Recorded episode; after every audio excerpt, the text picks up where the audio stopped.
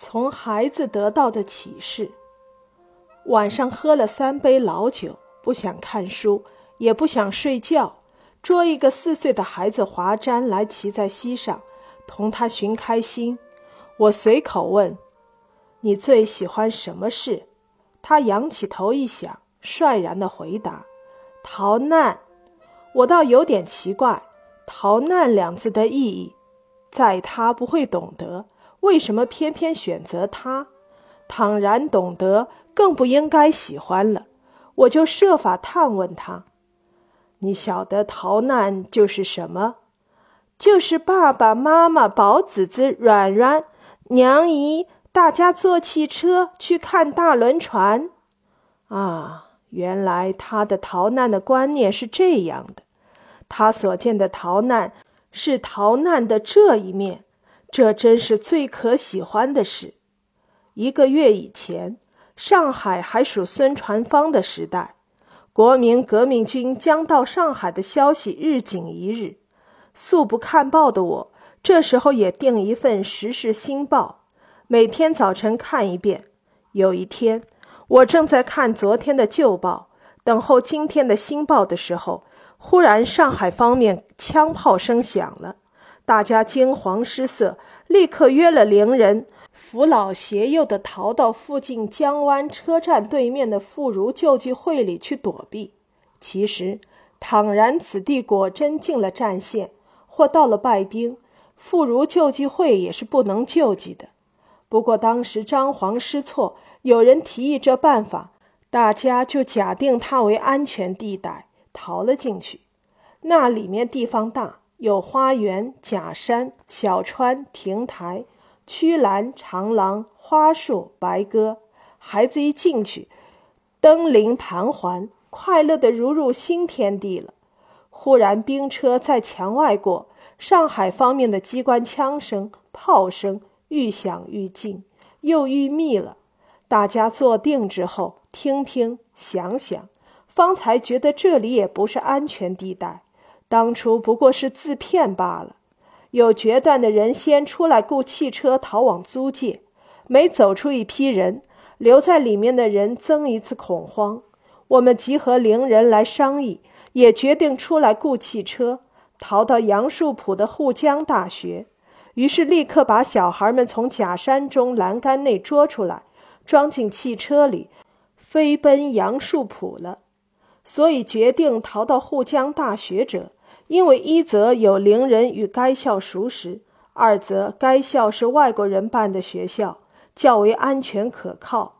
枪炮声渐远弱，到听不见了的时候，我们的汽车已到沪江大学。他们安排一个房间给我们住，又为我们代办膳食。傍晚。我坐在校旁黄浦江边的青草堤上，怅望云水谣忆故居的时候，许多小孩子采花卧草，争看无数的帆船、轮船的驶行，又是快乐的如入新天地了。次日，我同意邻人步行到故居来探听情形的时候，青天白日的旗子已经招展在晨风中，人人面有喜色。似乎从此可庆成平了，我们就雇汽车去迎回避难的眷属，重开我们的窗户，恢复我们的生活。从此，逃难两字就变成家人的谈话的资料。这是逃难，这是多么惊慌、紧张而忧虑的一种经历。然而人物一无损丧，只是一次虚惊。过后回想。这回好似全家的人突发的出门游览两天，我想，假如我是预言者，晓得这是虚惊，我在逃难的时候将何等有趣！素来难得全家出游的机会，素来少有坐汽车游览参观的机会。那一天不论时不论钱，浪漫的、豪爽的、痛快的举行这游历，实在是人生难得的快事。只有小孩子果真感得这快慰。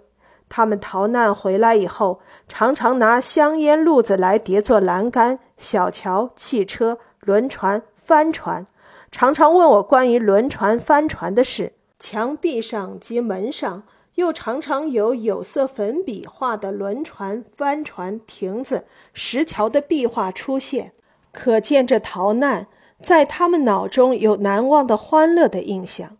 所以今晚我无端地问华瞻最欢喜什么事，他立刻选定这逃难。原来他所见的是逃难的这一面，不止这一端。我们所打算计较争夺的洋钱，在他们看来，个个是白银的浮雕的胸章；仆仆奔走的行人，扰扰攘攘的社会，在他们看来都是无目的的在游戏，在演剧；一切建设，一切现象，在他们看来都是大自然的点缀装饰。唉，我今晚受了这孩子的启示。他能撤去世间事物的因果关系的网，看见事物本身的真相。我在世至尘劳的现实生活中，也应该懂得这撒网的方法，暂时看看事物本身的真相。唉，我要向他学习。